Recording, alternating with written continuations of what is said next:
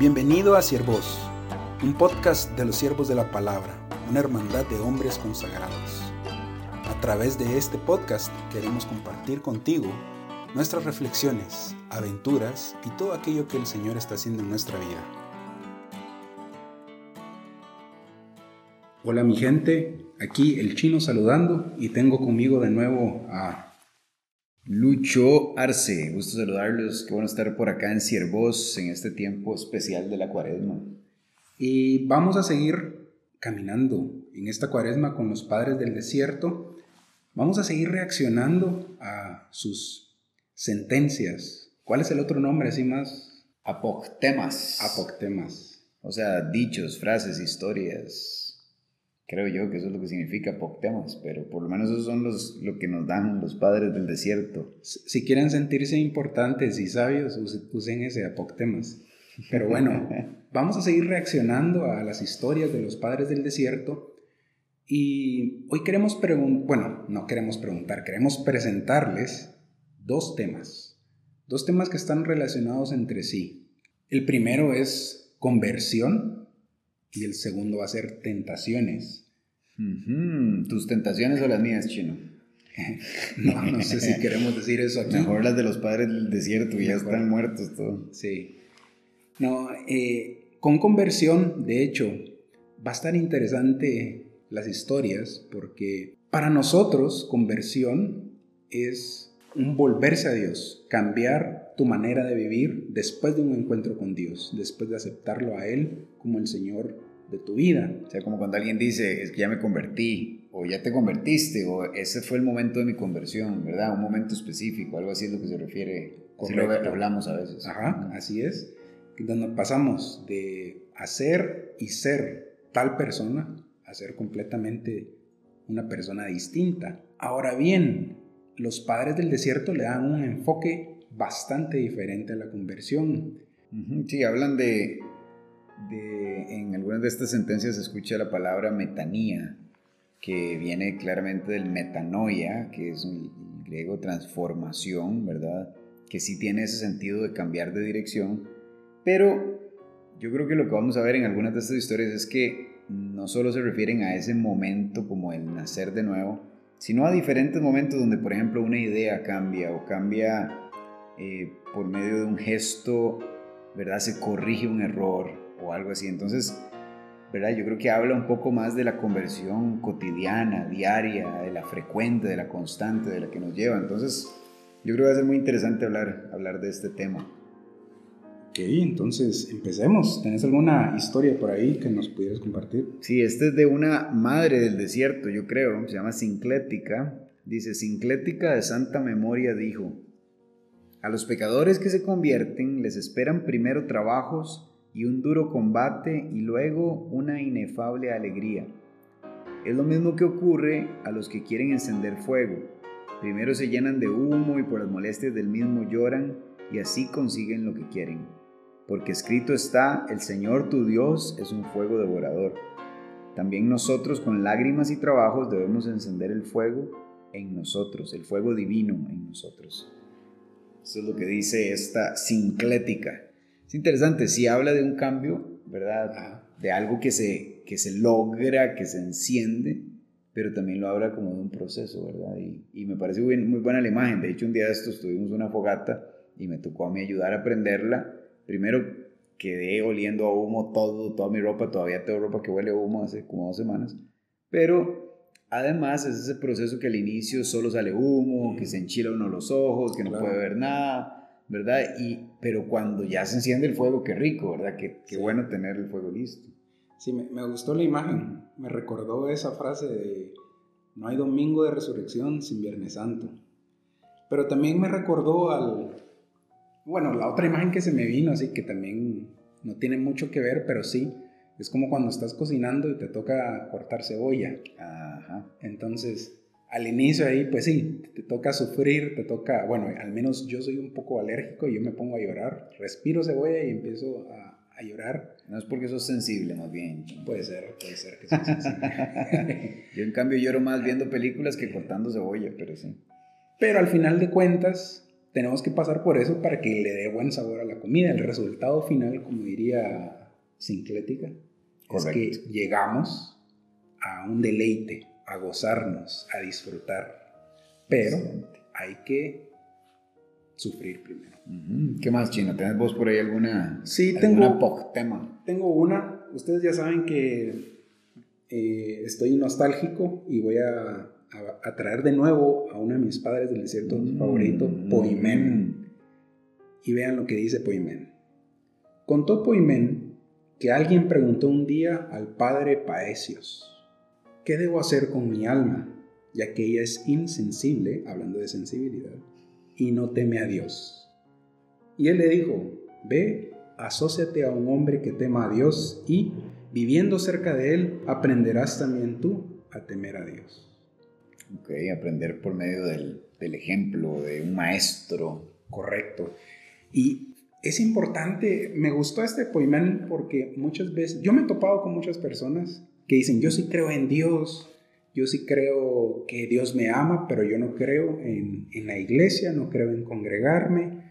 Y realmente lo que está diciendo aquí Poimén es también la conversión, volver hacia Dios, y se da de juntarme con otros hombres y mujeres que busquen a Dios y que a través de imitarlos y de aprender de ellos, yo me vuelvo hacia Dios. Y yo creo que es algo muy, muy humano, ¿verdad? O sea, es un principio de la fe, pero creo que es algo básico en cualquier área de la vida. Digamos, nosotros que nos gusta correr, si uno sale a correr solo, bueno, entrena y puede mejorar y crecer, claro, y todo. Pero cuando uno sale a correr con alguien, y ojalá alguien un poquito mejor que uno, se nota el esfuerzo y la diferencia que hace que alguien lo empuje a uno, que lo ayude entonces por eso los clubes de corredores son famosos. O, o digamos, yo salgo a andar en bici los martes a las 5 de la mañana.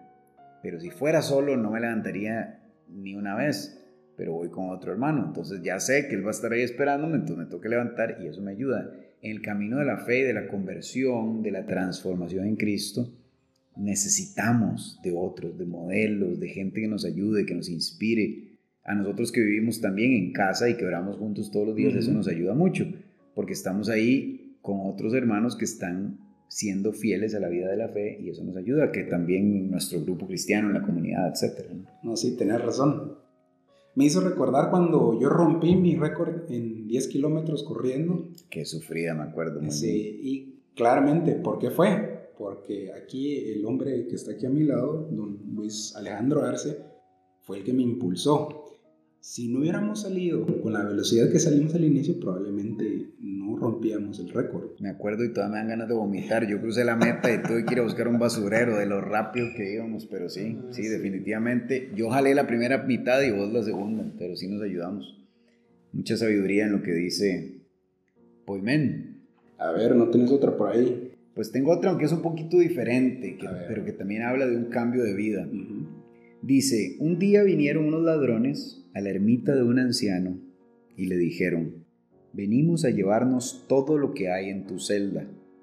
Y él les dijo, tomad todo lo que os parezca bien, hijos. Tomaron todo lo que encontraron en la celda y se lo llevaron, pero se olvidaron una bolsa que estaba escondida en la celda. El anciano la tomó y corrió tras ellos gritando, Hijos míos, tomad esto que habéis olvidado en mi celda. Admirados de la paciencia del anciano, le llevaron de nuevo todo a su celda y todos le hicieron metanías y se decían unos a otros, verdaderamente es un hombre de Dios.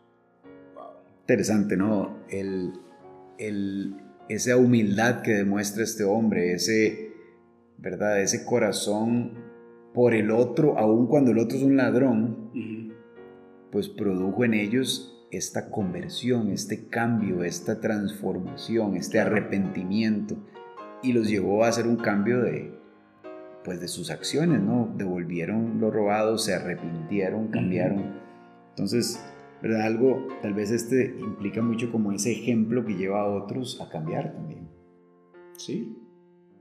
Interesantísimo. Me, gusta, me gusta esa parte de, de mostrarle paciencia, a pesar de que ya sabes que es un hombre malvado, que es un ladrón, le tenés paciencia y esa paciencia hace que estas personas se vuelvan. Y yo creo, Chino, que uno, tenemos muchas oportunidades de cosas como esas. Tal vez no estamos esperando que venga un ladrón a meterse a la casa y le vamos a decir, hey, mira, aquí tengo escondidos los dólares, ¿verdad? Porque nos faltará virtud probablemente para eso y quién sabe si se convierten en los ladrones. Pero yo sí pienso en ocasiones, por ejemplo, cuando, cuando uno en el carro y se le atraviesa a alguien y tu reacción es, o, o, la otra persona viene agresiva hacia vos y tu reacción es mandarlo a algún lugar. Claro. Y y que pudiéramos mostrar amabilidad. ¿verdad? Cuando alguien se quiere meter a la brava, pues para le das campo, lo saludas.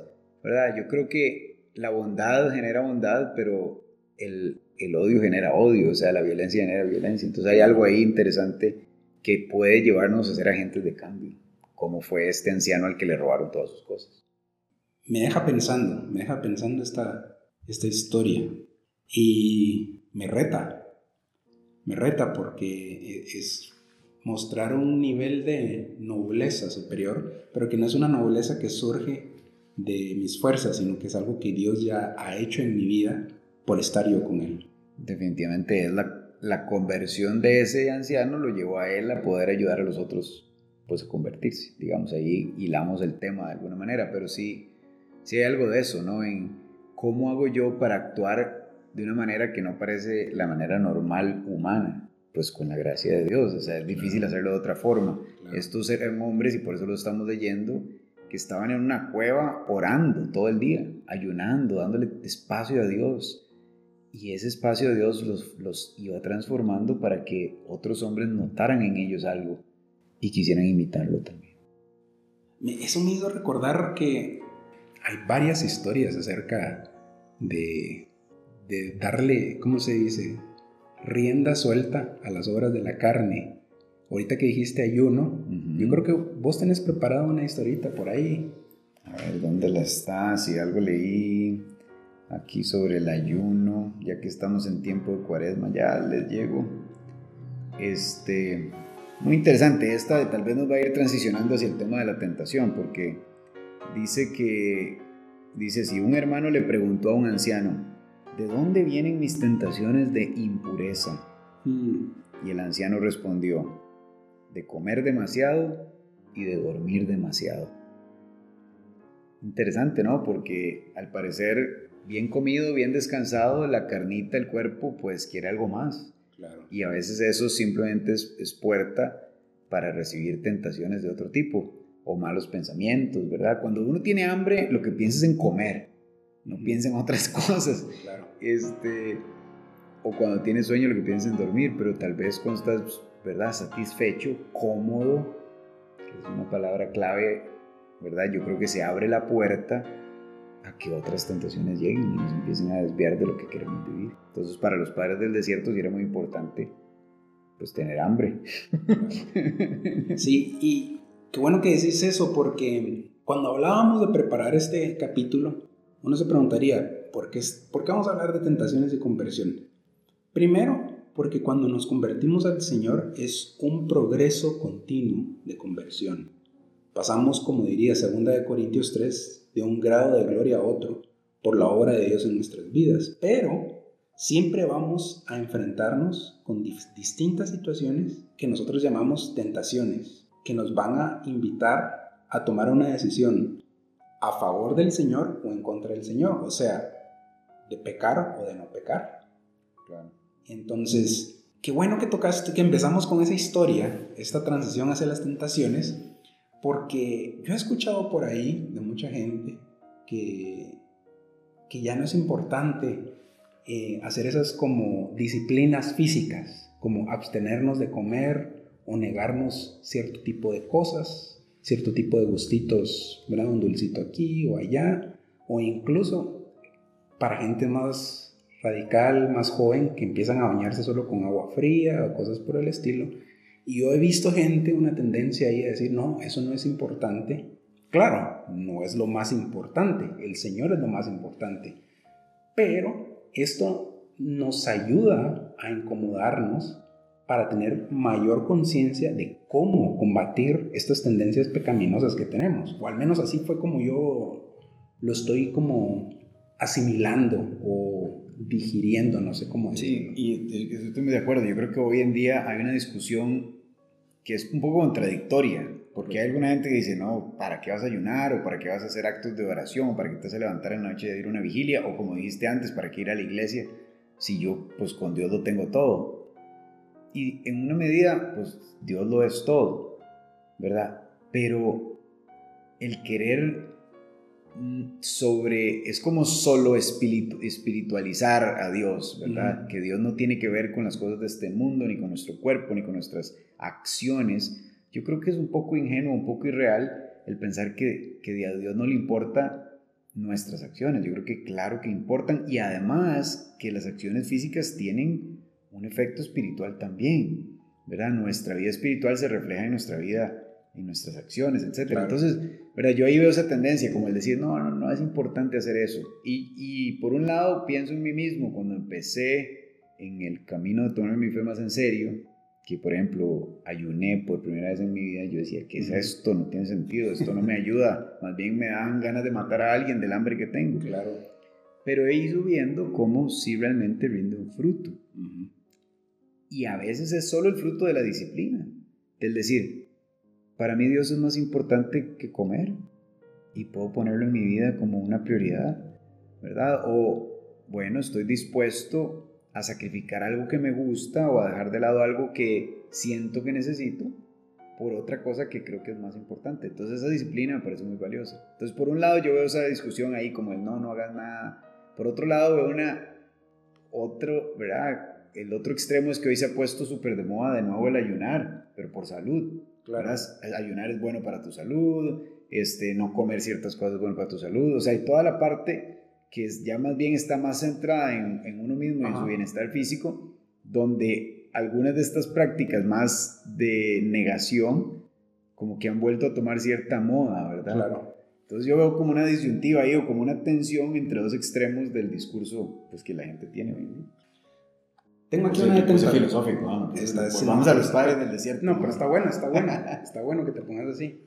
Yo les voy a leer dos seguiditas, una vez más de mi padre del desierto favorito, Poimen, que va relacionado a las tentaciones, pero con un subtema en las tentaciones, la culpabilidad. La culpabilidad, eh, bueno, para mí ese es el subtema. Ahorita vemos, podemos reaccionar mejor. Tal vez vos puedes iluminar un poquito más mi, mi mente. Vean, dice así. El padre Isaías interrogó a Poimén con respecto a los pensamientos impuros, mm. que un pensamiento impuro es una tentación. Y Poimén le dijo, un cofre lleno de vestidos, si se le abandona, los vestidos se estropean con el tiempo. Lo mismo sucede con los pensamientos. Si no los realizamos corporalmente, con el tiempo se estropean y es decir, desaparecen. Aquí va la segunda. El padre José plantea la misma pregunta a Poimén y Poimén pacientemente le responde. Si alguien encierra en un odre, esa palabra probablemente la han escuchado en el Evangelio, odre nuevo para vino nuevo, una serpiente y un escorpión, con el tiempo ellos terminarán por morir adentro del odre. Lo mismo sucede con los malos pensamientos sugeridos por los demonios. Ellos desaparecen con la resistencia. Ahora, ¿por qué yo lo ligué con la culpabilidad? Porque como yo les dije, convertirnos es un proceso continuo de volvernos hacia Dios. Y estas tentaciones, estos pensamientos impuros van a estar viniendo a nuestra vida constantemente.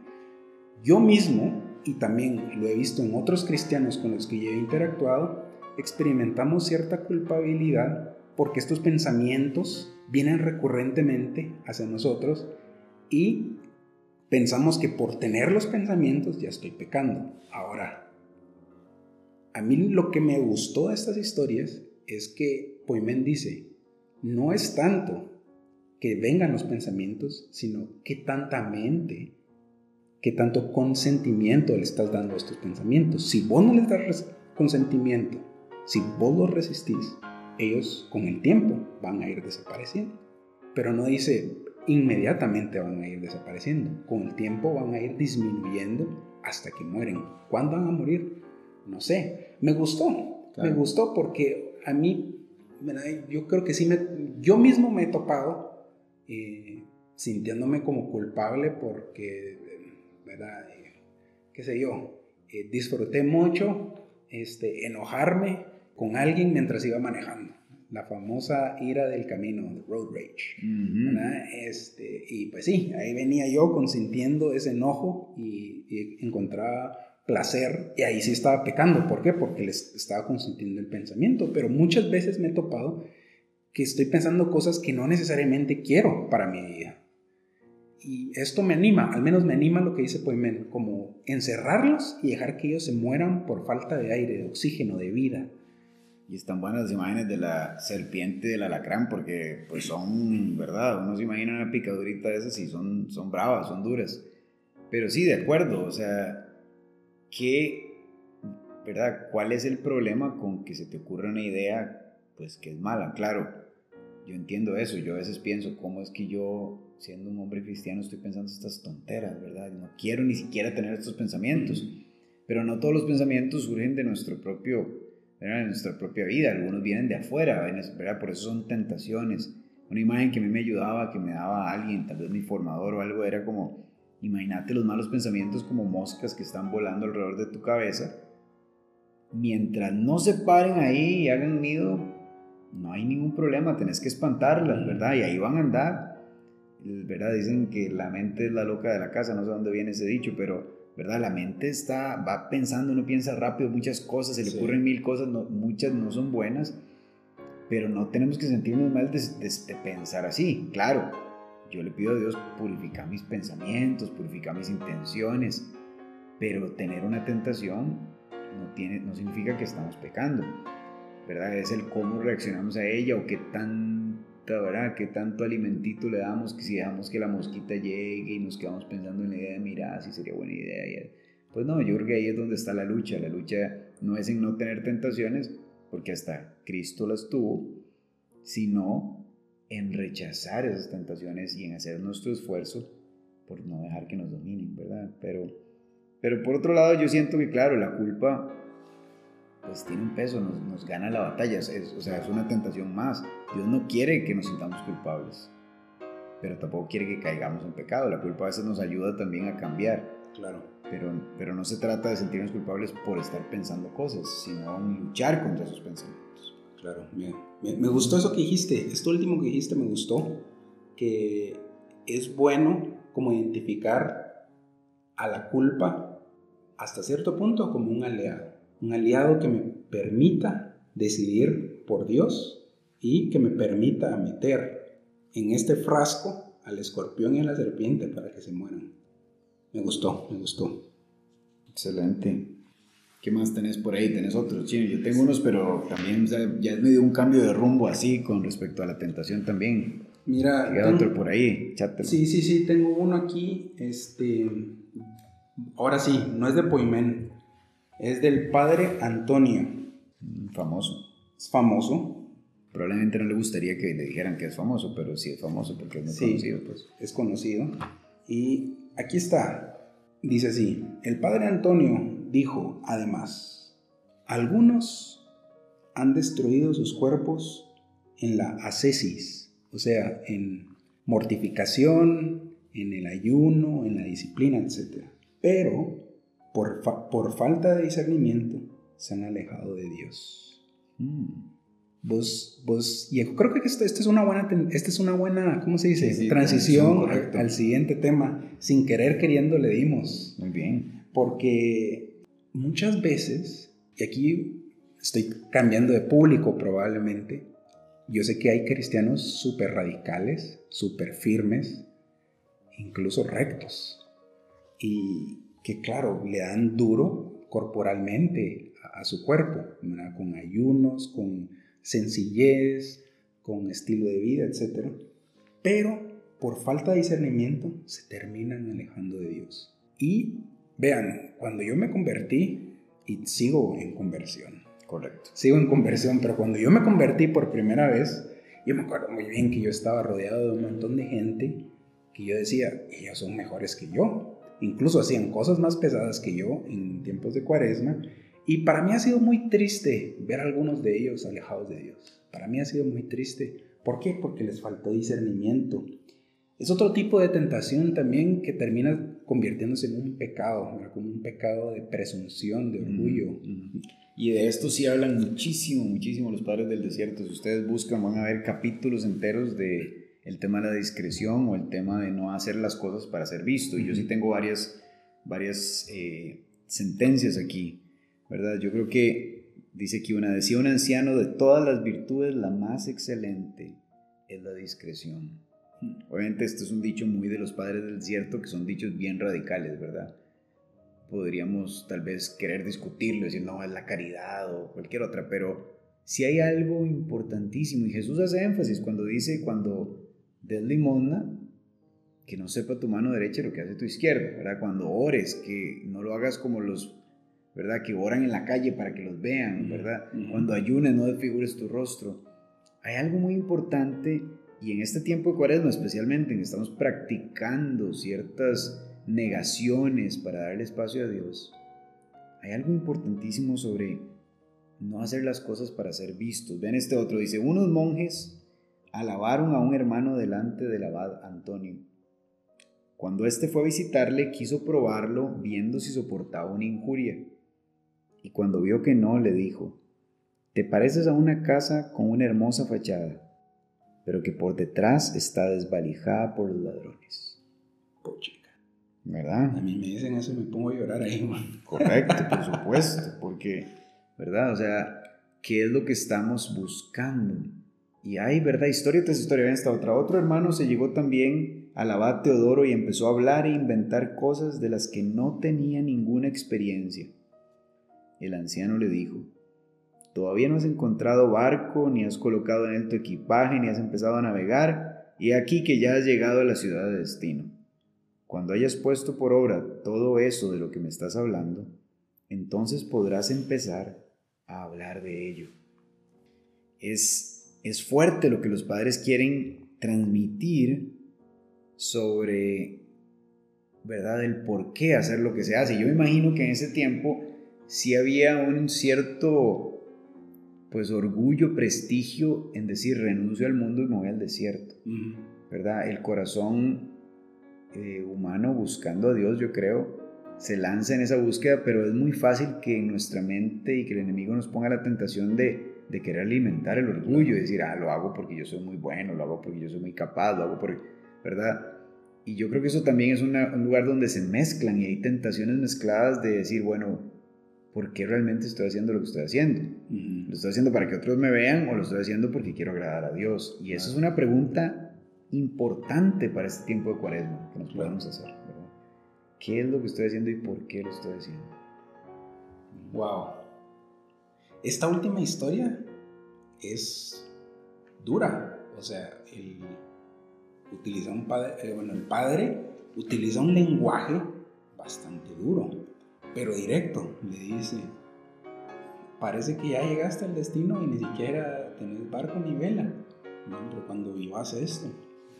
Sí, me recuerda a Jesús diciendo, pues son sepulcros blanqueados, ¿verdad? Por fuera muy pintaditos, muy bonitos, pero por dentro están llenos de podredumbre.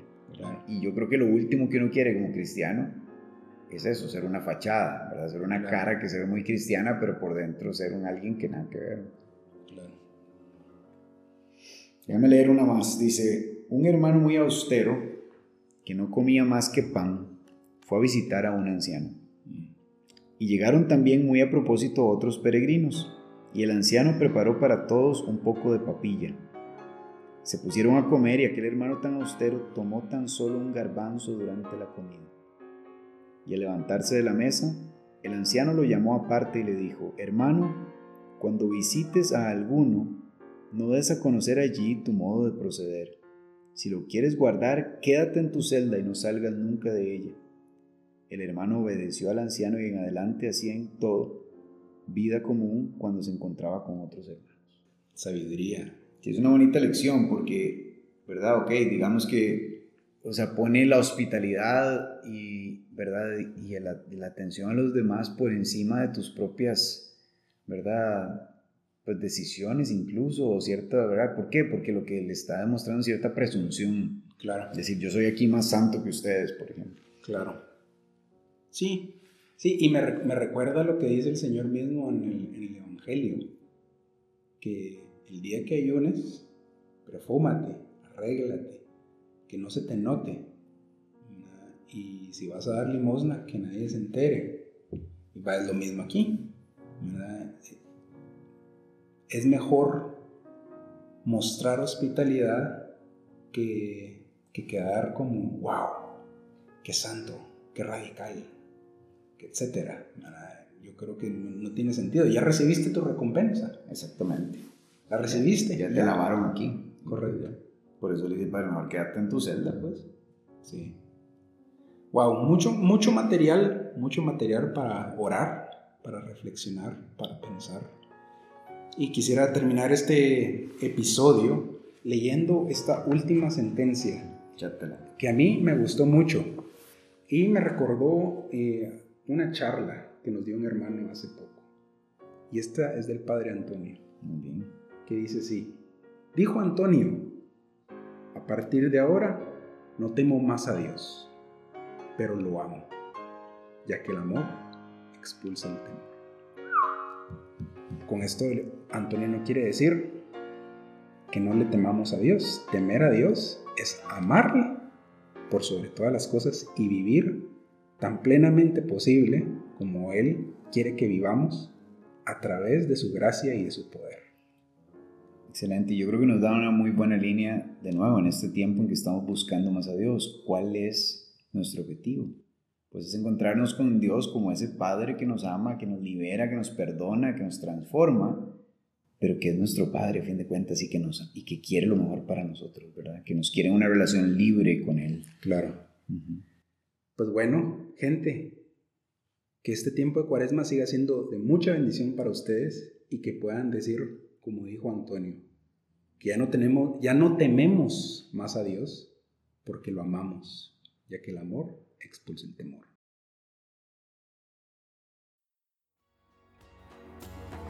Esto fue Siervos. Si quieres conocer más de nosotros, visita nuestro sitio web www.siervosdelapalabra.org. Dios te bendiga.